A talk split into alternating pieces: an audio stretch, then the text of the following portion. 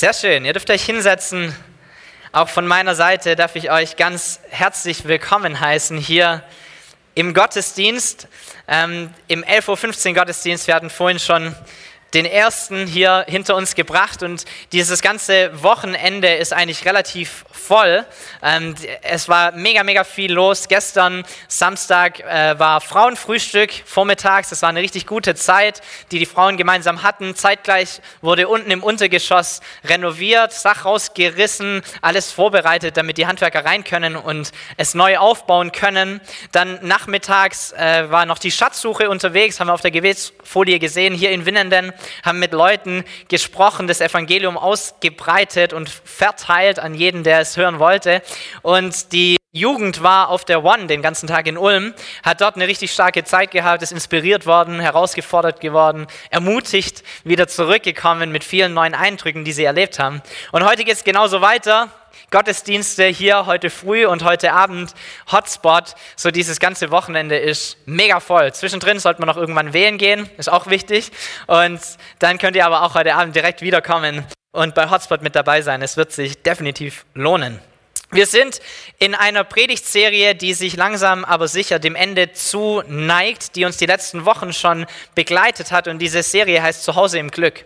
Wir haben uns die letzten Wochen schon darüber unterhalten, dass es ähnlich wie in dieser Serie, wo es um tatsächliche Lebensräume geht, wo es um Wohnungen geht, die erneuert werden, die verschönert werden, die renoviert werden, die mal gestrichen werden, die aussortiert werden, dass es auch in unserem Leben verschiedene Bereiche gibt, die ganz arg wichtig sind. Lebensräume, Räume, in denen wir uns aufhalten und die wir gut gestalten sollten, sodass wir uns gut darinnen aufhalten. So ist es wichtig, dass wir verschiedene Bereiche in unserem Leben anschauen, vielleicht auch mal ein bisschen ausmisten, vielleicht mal ein bisschen streichen und vielleicht auch zum ersten Mal tatsächlich wahrnehmen. Wir haben uns über das Schlafzimmer unterhalten, über unsere Sexualität, über die Kindererziehung und auch über Kommunikation und das Esszimmer. Und heute ist dieser nächste Raum dran, der vielleicht seht ihr es schon, der Keller ist.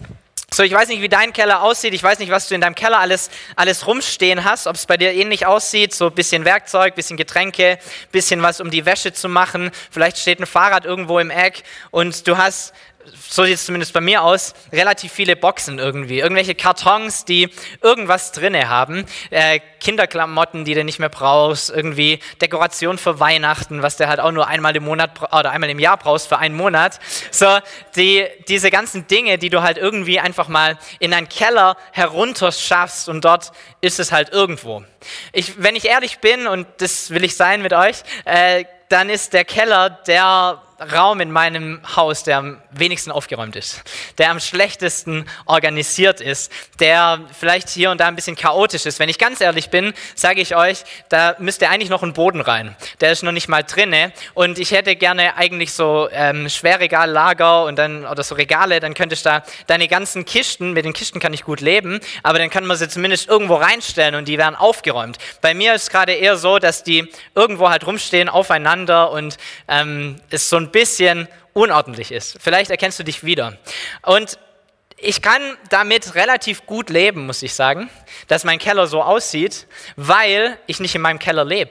Ich wohne nicht in meinem Keller, da verbringe ich nicht viel Zeit, sondern mein Keller ist ein Ablageort. Irgendwas, wo halt man Sachen reinstellt und dann kann es da vielleicht auch mal chaotisch aussehen. Und es ist nicht so der Raum, der für mich die höchste Priorität hat, ordentlich hinzubekommen. So, wenn es darum geht, sauge ich eher das Wohnzimmer oder räume ich den Keller auf, dann entscheide ich mich fürs Wohnzimmer. Weil ins Wohnzimmer kommen andere Menschen, im Wohnzimmer halte ich mich auf und der Keller, da mache ich die Tür zu und gehe die Treppen hoch und ist vergessen. So, und selbst wenn du Leute zu dir nach Hause einlädst und du zeigst das Haus, ähm, hast irgendwo eine Abstellkammer oder hast irgendwo eine den Keller. Du bleibst an der Treppe stehen, so mache ich zumindest, und sag, und unten ist ein Keller, das ist ein Keller, da müssen wir nicht runter. So, der sieht aus wie bei dir auch. Das muss man nicht, muss man nicht zeigen, oder? Das sind so die versteckten Dinge in deinem Leben und die lassen sich ganz gut verstecken, wenn man einen Keller hat oder wenn man irgendeinen Abstellraum hat, wo man die Türe einfach mal zumachen kann. So, mein Keller ist ab und zu schon aufgeräumt. Es ist nicht so, dass ich komplett chaotisch bin und nicht organisiert. Aber das Problem, was ich bei mir immer wieder sehe, ist, dass es nicht lange hält, dass er so organisiert bleibt. So, da hat dann alles irgendwie seinen Platz und man hat mal ausgemischtet und äh, dann passiert es aber, dass du irgendwas hast und du trägst halt mal kurz runter und du stellst halt einfach hin.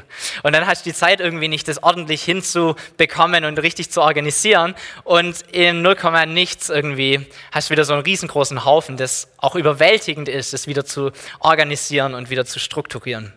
Und ich glaube, dass es auch bei uns in unserem geistigen Leben so ist, dass wir in unserem Herzen oder in unserem Geist Bereiche haben, wo wir eher die Tür zu machen wo wir vielleicht keine Gäste reinlassen, wo wir niemanden drüber erzählen, wie es uns tatsächlich geht, wo wir vielleicht nicht mal Gott selber reinlassen, sondern eine, einen Raum, der vielleicht voll ist mit irgendwelchen Dingen, die voll ist mit, mit deinen Leichen, die du irgendwie versteckt hast, voll ist mit Sünde, die du niemandes irgendwie ausgesprochen hast, voll ist mit Dingen, die dich beschäftigen jeden Tag, mit irgendwelchen Problemen, die du hast, aber die du immer wieder einfach unterdrückst. Und vielleicht geht es dir ähnlich wie mir, dass du dann einfach denkst, na gut, es ist kein alltägliches Ding, da muss ich jetzt nicht unbedingt aufräumen, sondern ich fokussiere mich mal, dass der Alltag irgendwie läuft. Und mit dem Keller, da irgendwann mal, vielleicht, wenn mal Zeit ist, dann räumen wir den mal auf. Ich weiß nicht, wie es dir geht, aber bei mir, ich habe schon so einen gewissen Druck, wenn es um diesen Keller geht, weil ich weiß, eigentlich sollte ich ihn mal wieder aufräumen. Eigentlich sollte ich ihn mal wieder organisieren. Und spätestens, wenn du runtergehst, um irgendwas zu holen und du siehst, wie es da aussieht, denkst du, oh je, eigentlich ist es dran. Eigentlich müsste das mal wieder getan werden. Und dieser Druck lastet irgendwie auf dir und du hast es immer im Hinterkopf und du denkst, irgendwie so richtig frei sein kannst du nicht oder so richtig fertig fühlt sich das Haus nicht an, weil eben dieser Keller noch da ist und da eben Baustelle hast. Und genauso geht es uns auch, wenn wir Dinge in unserem Leben haben, die wir vertuschen, die wir wegdrängen, die wir unterdrücken, die wir verstecken in unserem geistigen Leben und wenn wir Sünde haben, die wir nicht bekennen oder die wir nicht, mit denen wir nicht irgendetwas tun, mit denen wir nicht umgehen. So, es nagt an dir, es nagt an deinem Herz, es nagt an deiner Seele und es fällt dir schwer, vorwärts zu kommen, weil diese Dinge, obwohl sie oftmals vielleicht unter der Oberfläche sind, dich nicht in deinem täglichen Leben beeinflussen oder nicht, du weißt, sie sind trotzdem da.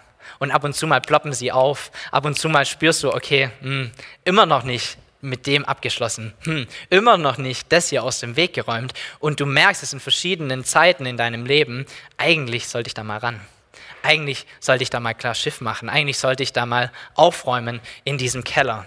Und König David schreibt in äh, seinen Psalmen von genau dieser Auswirkung, so seinem Versuch, seine Leichen, seine Sünde irgendwie versteckt zu halten. Ich will heute die ganze Predigt über König David sprechen und wir steigen mit diesem Psalm ein. Psalm 32, Vers 3 bis 4.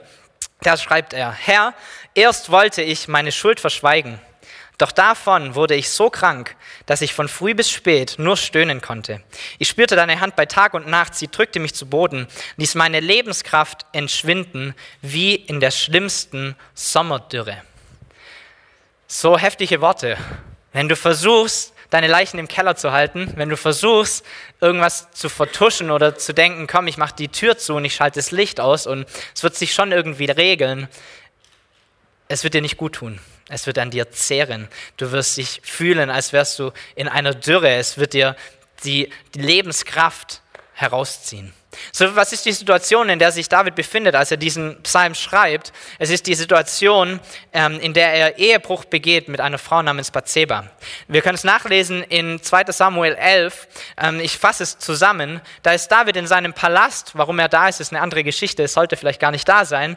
Und er ist in seinem Palast und er schaut und er beobachtet von sich aus, wie eine Frau ein Bad nimmt auf ihrem Dach.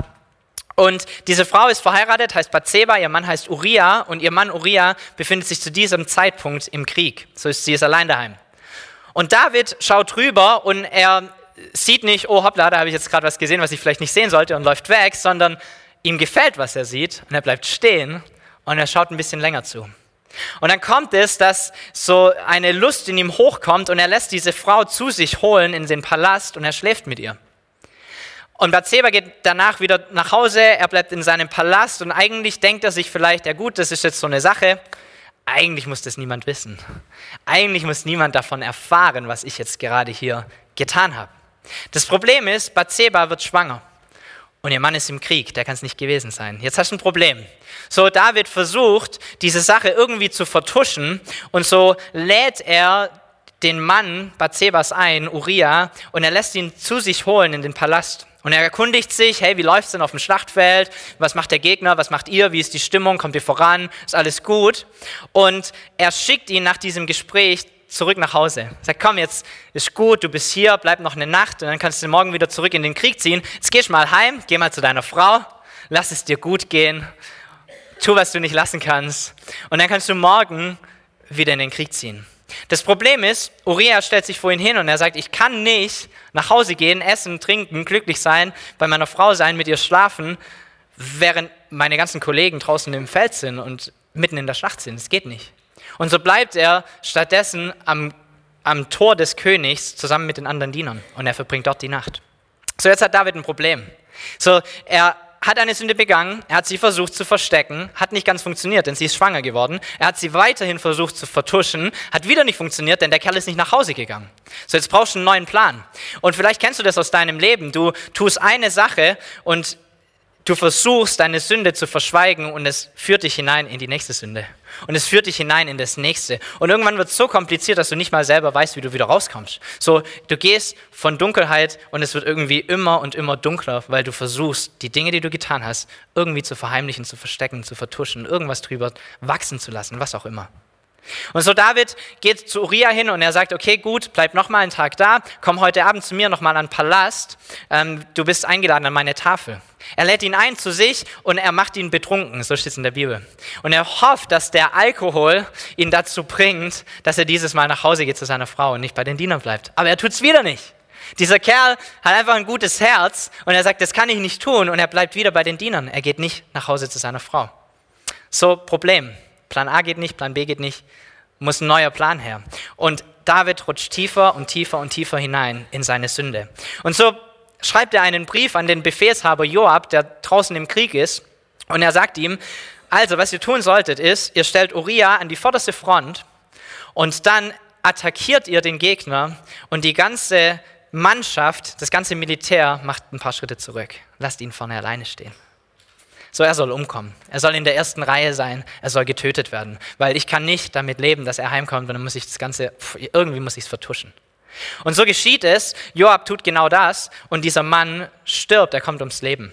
Und dann lesen wir, dass David Bathseba in seinen Tempel oder in seinen, ähm, in seinen Palast hineinholt und sie bei ihm wohnt, die beide heiraten und gemeinsam ein Leben verbringen dann. Und es steht geschrieben, wie man es vielleicht wie es auch Sinn macht oder wie man es auch vermuten würde, Gott hat das Ganze nicht ganz so gefallen. Fand es nicht ganz so schön, was David hier getan hat. Er hat es nicht gemocht, die Art und Weise, wie er mit all dem umgegangen ist. Und so schickt Gott einen Propheten namens Nathan zu ihm und dieser Nathan verbildlicht David, dass er Dreck am Stecken hat. Und er zeigt ihm durch ein Bild, was er getan hat. Und David erkennt seine Sünde und er tut etwas, er geht ein paar Schritte, um mit seiner Sünde umzugehen. Er tut Buße. Und heute soll es in dieser Predigt darum gehen, nicht unbedingt, was du im Keller hast, das weißt nur du. Es kann ganz viele verschiedene Dinge sein, die du irgendwie unterdrückst, wegdrückst, verschweigst, was auch immer, sondern es geht darum, was wir tun mit diesen Dingen, die bei uns im Keller sind. Und da ist Buße ein richtig, richtig gutes Wort. Und Buße ist ein Wort, das wir in unserem normalen Sprachgebrauch vielleicht nicht mehr so richtig gebrauchen, das vielleicht ein bisschen weniger einen Stellenwert hat, zumindest nicht in einer freien Kirche oder sonst wo. Es gibt andere Glaubensgemeinschaften, wo das noch richtig präsent ist.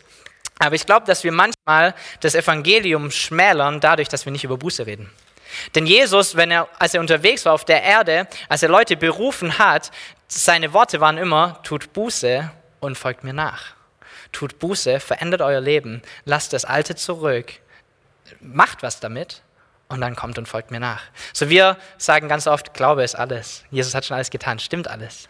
Tut Buße, ist ein wichtiger Schritt, um dorthin zu kommen. So wir wollen uns heute die Schritte anschauen, die wir gehen können, wie wir Buße tun können. Ich habe vier Schritte, Schritte dabei, wie du deine Leiche in deinem Keller aufräumen kannst, wie du mit deiner Leiche umgehen kannst, die du in irgendeinem Karton, in irgendeinem Zimmer in deinem Herzen drin hast, wo du immer die Türe eigentlich zugelassen hast und wo du niemand hineingelassen hast. So diese vier Schritte gehen wir gemeinsam durch. Diese Sünde oder dieses Fehlverhalten oder was auch immer es ist, was du hast, stellt übrigens kein Hindernis dar für Gott. Es ist kein Hindernis für ihn, dich zu berufen oder einen Plan in dein Leben reinzulegen oder dich zu befähigen, Dinge zu tun. Ganz und gar nicht. Es disqualifiziert dich nicht davon. Aber wir disqualifizieren uns ganz oft aufgrund der Sünde. Wir denken über uns selber, Mensch, wenn der wüsste, was ich in meinem versteckten Kämmerchen habe, wenn der wüsste, wie es bei mir im Keller aussieht, er würde nichts mit mir anfangen wollen. So, sie disqualifiziert dich selbst. Gott disqualifiziert dich nicht. Schritt 1, um die Sünde zu sehen, oder Schritt 1, um Buße zu tun, ist, dass wir die Sünde sehen. Mal runtergehen in den Keller, mal zwischen den ganzen Boxen schauen und mal die Box auch aufmachen, mal reinschauen und erkennen, hey, da ist vielleicht was drin. So, der erste Schritt, um Buße zu tun, heißt, du siehst deine Sünde. Du siehst das, was du nicht richtig gemacht hast, dein Fehlverhalten. David, Psalm 51, Vers 5 schreibt David, denn ich erkenne meine Vergehen und meine Sünde ist mir ständig vor Augen. David erkennt es, was er falsch gemacht hat. Seine Sünde ist ihm vor Augen. Er weiß es, was falsch gelaufen ist. Wisst ihr, ich glaube, viele von uns tun sich schwer damit, Sünde tatsächlich zu sehen. Weil wir sehen vielleicht Sünde, aber wir versuchen sie schön zu reden oder eine Erklärung für die Sünde zu finden. Vielleicht geht es dir genauso. So, du redest mit irgendjemand und du bist vielleicht konfrontiert durch ähm, Gottes Gebot oder durch die Bibel oder durch sonst irgendwas und man sagt, ja gut, aber die steht natürlich schon in der Bibel, aber die Bibel wurde vor langer Zeit geschrieben, das ist Kontext, das muss ich im Großen und Ganzen sehen, das gilt jetzt nicht so Wort für Wort für mich so wie man versucht, irgendeine Ausrede zu finden. Oder man sagt, ja gut, ähm, ich weiß, es war nicht richtig, aber, und da beginnt schon unsere Erklärung, oder?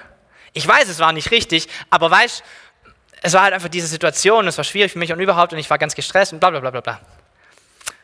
Und wir sehen unsere Sünde schon so ein bisschen, aber im gleichen Satz finden wir eine Erklärung, warum wir es getan haben. So, deshalb, hat nichts damit zu tun, Sünde tatsächlich wahrzunehmen und für das zu sehen, was sie ist, nämlich Sünde. So, wir versuchen irgendeine Ausrede zu finden. Hey, eigentlich habe ich mein Leben im Griff, ich mache es ganz gut in jedem Bereich, bis auf diesen einen kleinen Bereich. Komm, jetzt komm mir doch nicht mit dem Kleinen hier, wir haben doch so viel, was gut läuft, jetzt müssen wir doch nicht auf dem einen Ding hier irgendwie lange rumhaken oder rummachen. So, wir versuchen unsere Sünde irgendwie zu rechtfertigen und zu erklären, anstatt sie für das zu sehen, was sie ist, nämlich Sünde. So, der erste Schritt, um Buße zu tun, heißt, Sünde zu sehen für Sünde. Nicht die Erklärung zu finden. Die gibt es bestimmt, die Erklärung. Oder die, der Grund, warum du so gehandelt hast. Oder was auch immer. Ist auch alles okay. Aber zu Gott zu kommen und zu sagen, das war falsch. Punkt. Kein Aber, kein und zwar war es falsch, weil ich bla bla bla und ich hatte einen schlechten Tag oder was auch immer. Sondern einfach nur, es ist falsch aus. Erster Schritt, um Buße zu tun. Der zweite Schritt heißt Sünde bereuen. Sünde zu bereuen. Wenn du deine Sünde gesehen hast, tatsächlich etwas mit ihr zu machen und Reue zu zeigen, dass es dir leid tut, was du getan hast. Psalm 51, Vers 6. Gegen dich alleine habe ich gesündigt. Ja, ich habe getan, was in deinen Augen böse ist. David zeigt seine Reue und er spricht aus, dass er gegen Gott gesündigt hat. Wisst ihr, ich glaube, in unserem Leben ist es ganz oft so, dass wir Sünde bereuen, dass wir nicht die Sünde bereuen, sondern dass wir die Konsequenz der Sünde bereuen. Vielleicht fährst du zu schnell Auto und du wirst geblitzt und im Nachhinein bereust du es, aber du bereust nicht, dass du zu schnell gefahren bist, sondern du bereust, dass du jetzt Geld zahlen musst oder noch schlimmer Punkte hast oder noch schlimmer keinen Führerschein mehr hast. So, wir bereuen die Konsequenz, die Sünde hat in unserem Leben, aber wir bereuen nicht die Sünde an sich. Es ist wichtig für uns zu realisieren, wenn wir Sünde gesehen haben, wenn wir sie entdeckt haben, auch die Sünde tatsächlich zu bereuen und nicht das, was sie mit unserem Leben gemacht hat oder sonst irgendwas. Oftmals ist uns unser Ruf oder das, wie wir dastehen, viel, viel wichtiger als das, wie uns Gott sieht. Und so bereuen wir, dass wir vielleicht blöd dastehen, dass, wir, dass diese Sünde ans Licht gekommen ist oder was auch immer. Du bereust ganz viele Dinge. Nur die Sünde an sich ist es oftmals nicht, sondern das, was sie mit deinem Leben macht. So David bereut hier nicht, dass sein Ruf als König irgendwie schlecht wird. dass es jetzt ans Licht gekommen ist, dass er mit dieser Frau geschlafen hat, dass er Ehebruch begangen hat. Er bereut auch in diesem Fall, in diesem Vers nicht, dass der Sohn, der im Leib dieser Frau heranwächst, sterben wird aufgrund als Konsequenz seiner Sünde.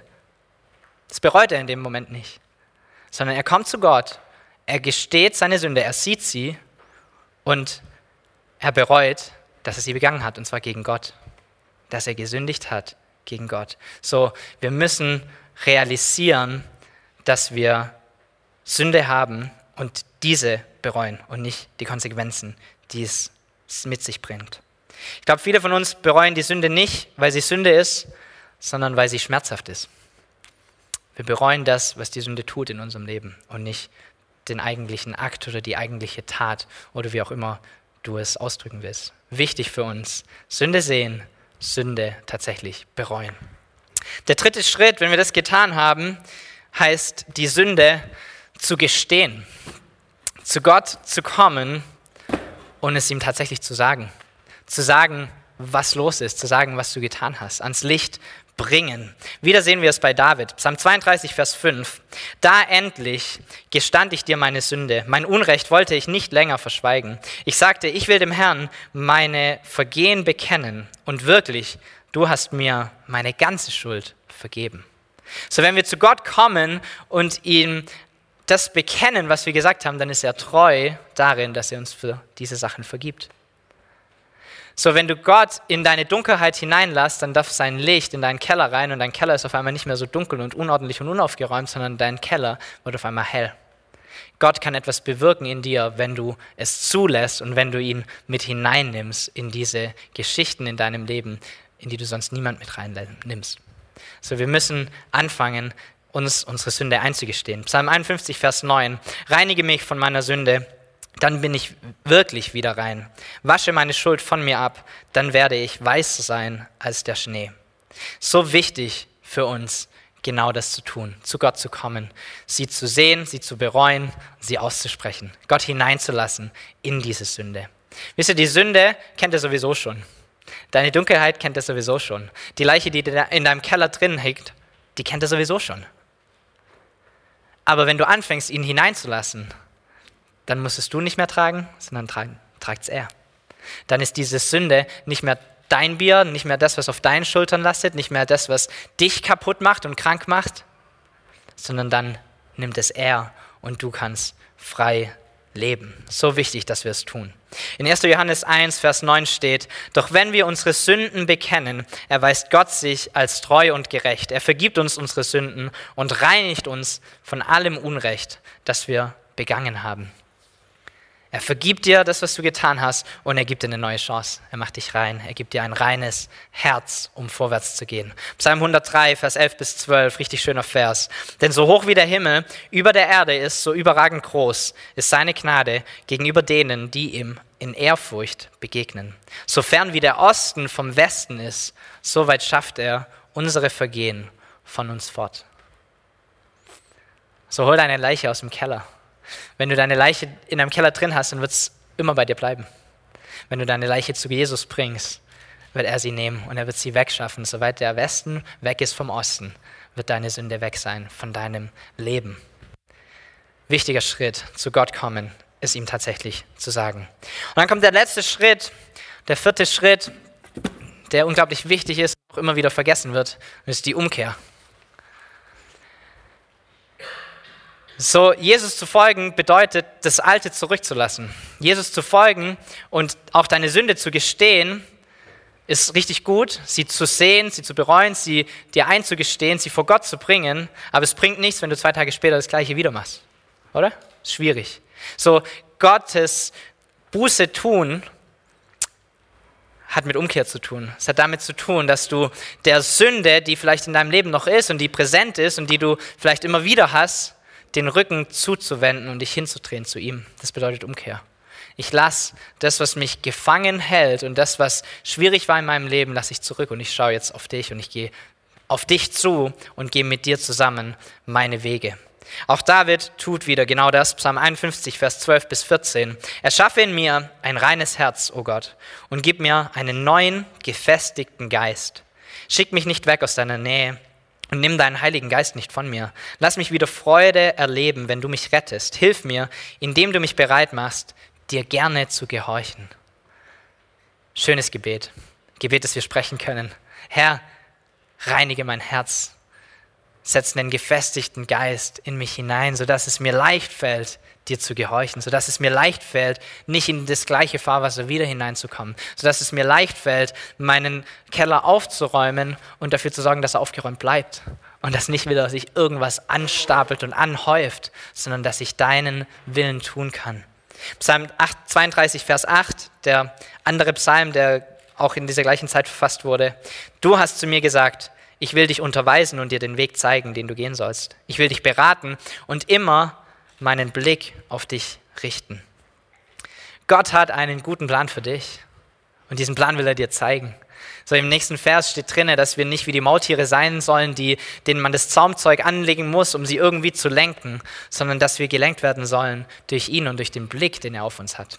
Er will dich durch Blickkontakt leiten, du musst nah an ihm dran sein. Sein Blick ist auf dir und sein Blick wird dich leiten. Er wird dir zeigen, wo du hingehen sollst. So, das ist das Geheimnis der Umkehr. Du machst sie nicht allein sondern du erlaubst Gott in dir zu wirken und gehst gemeinsam mit ihm Schritte, die dich frei machen und die dich zum Leben bringen.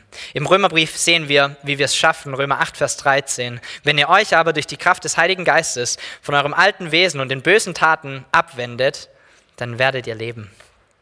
Ihr werdet Leben haben, ihr werdet frei sein, ihr werdet durchatmen können. Und wie schafft ihr es? Durch den Heiligen Geist. Durch den Heiligen Geist, der in euch wohnt und der euch dazu befähigt, Umkehr zu bewirken in eurem Leben. Nicht immer wieder in die gleiche Richtung reinzurennen, sondern tatsächlich umzukehren und mit ihm in was Neues hineinzulaufen. Ich glaube, so schaffen wir es, unseren Keller aufzuräumen. Ich glaube, so schaffen wir es, diese dunklen Ecken mal zu beseitigen. So schaffen wir es, Ordnung reinzubringen, auch in die Angelegenheiten, in die wir niemand reinlassen. Hey, vielleicht ist es schwer für dich, Menschen hineinzulassen in manche Geheimnisse und Dinge, die du vielleicht erlebt hast oder getan hast oder was auch immer, die du schon lange verschweigst. Aber ich ermutige dich heute, zumindest Gott reinzulassen. Zumindest für ihn die Tür zu deinem Keller aufzumachen. Zumindest für ihn es zu ermöglichen, dass das stattfinden kann und vielleicht mal selber in deinen Keller zu gehen und diese Schritte durchzugehen. Wichtig in diesem Thema, letzter Gedanke, bevor wir ein Lied gemeinsam singen.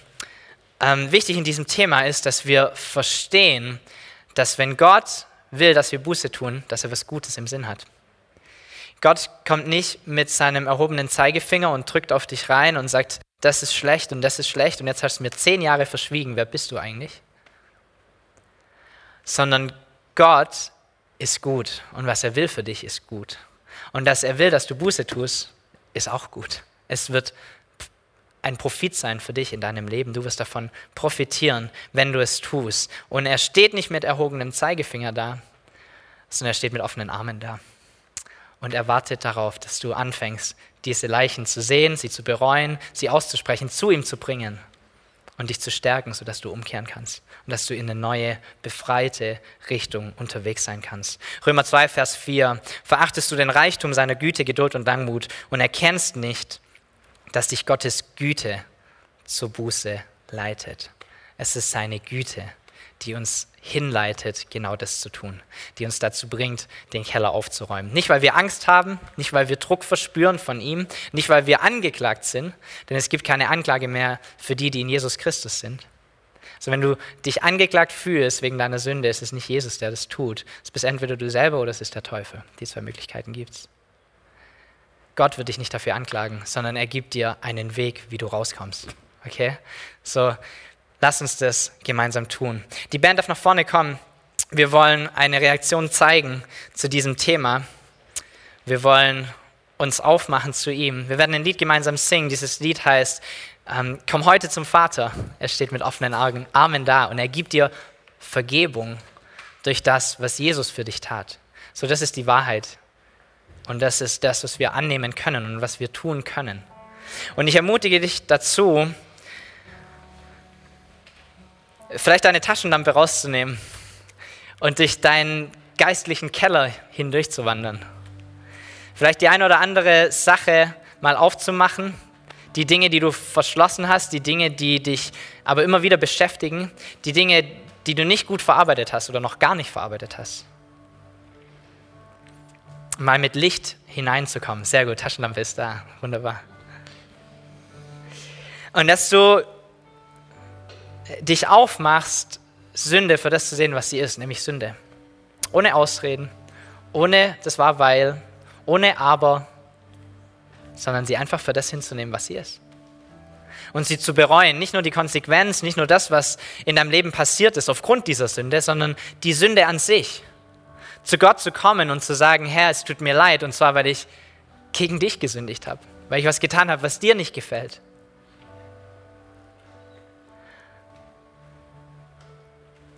Diese Sachen ihm zu bringen, sie ans Licht zu bringen, auszusprechen es zuzulassen, dass dein Keller heute nicht mehr dunkel und verschlossen ist, sondern dass die Türe auf ist und dass Gottes Licht hinein leuchten darf.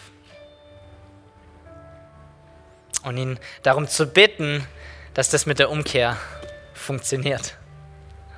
Dass er dir die Kraft gibt, neue Schritte zu gehen, neue Wege zu gehen. Nicht in das Alte wieder reinzubrechen, sondern Dinge tatsächlich zurückzulassen. Herr, ich ermutige uns, genau das zu tun. Vielleicht hast du so ein, zwei Dinge, die immer wieder aufgepoppt sind, auch jetzt während der Predigt. Das sind genau die Dinge, um die es heute geht. Es geht bestimmt nicht um alles und es dauert eine Weile, bis man irgendwie einen Keller ordentlich aufgeräumt hat, das weiß ich. Aber die Dinge, die dir jetzt am Herzen liegen, wo Gott schon geklopft hat, die sind heute dran. Die sind jetzt dran. Und Gott ist hier und er gibt dir diesen Rahmen, er gibt dir diese Begegnung mit ihm. Er steht mit offenen Armen hier und er empfängt dich.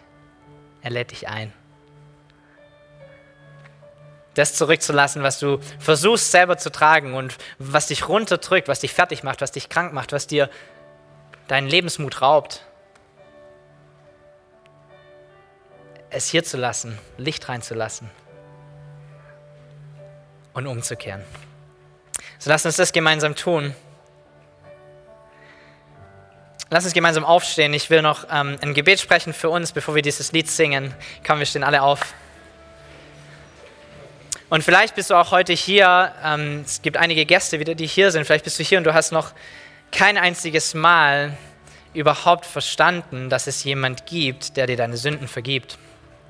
Du hast noch nicht begriffen, dass es einen Gott gibt, der nicht darauf aus ist, dass du perfekt bist, sondern der dich perfekt macht durch das, was er getan hat und er weiß, dass es bei dir nicht immer super läuft, aber der dir vergibt, wenn du zu ihm kommst.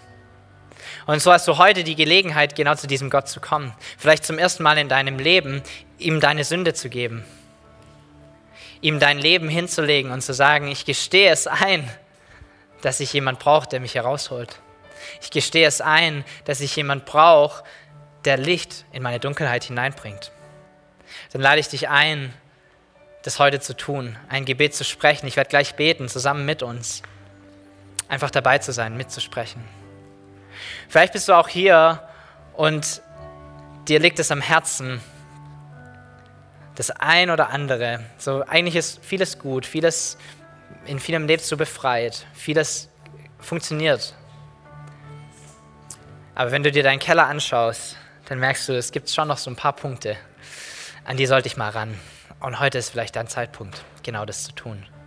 Dann lade ich auch dich ein, das zu tun, in diesem Lied vor Gott zu kommen und ehrlich zu sein. Es hat ganz viel mit Demut zu tun, es hat ganz viel mit Ehrlichkeit zu tun.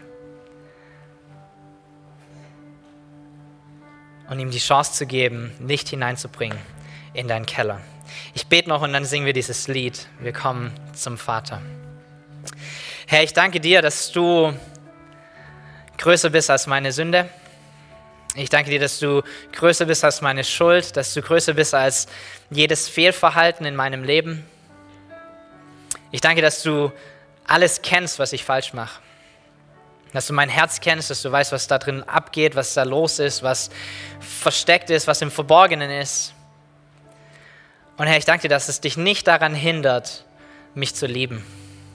Ich danke dir, Herr, dass du mich so sehr liebst dass du deinen Sohn gesandt hast, dass er an meiner Stelle stirbt, sodass ich Vergebung habe von all meinen Sünden. Und so lade ich dich ein, Herr, heute, vielleicht zum ersten Mal, vielleicht auch schon zum hundertsten Mal, Herr, dass du kommst und dass du mir meine Sünden, die ich aufrichtig bereue, vergibst. Und dass du mir hilfst, in deiner Kraft zu wandeln, dass dein Licht mein Leben erfüllt, dass dein Licht meine Dunkelheit vertreibt und dass du mir durch deinen Geist hilfst, ein neues Leben anzufangen, zu leben in deiner Bestimmung, Herr.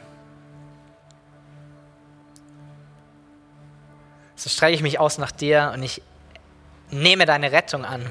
Ich nehme dein Opfer an.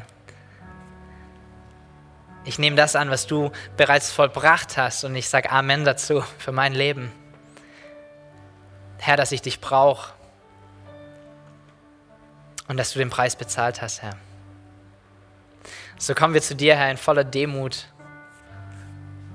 und wir bitten dich, Herr, dass du hell wirst in unserem Keller, dass du Dinge aufdeckst und dass du uns hilfst, diese Schritte zu gehen, sodass wir befreit leben können. Amen.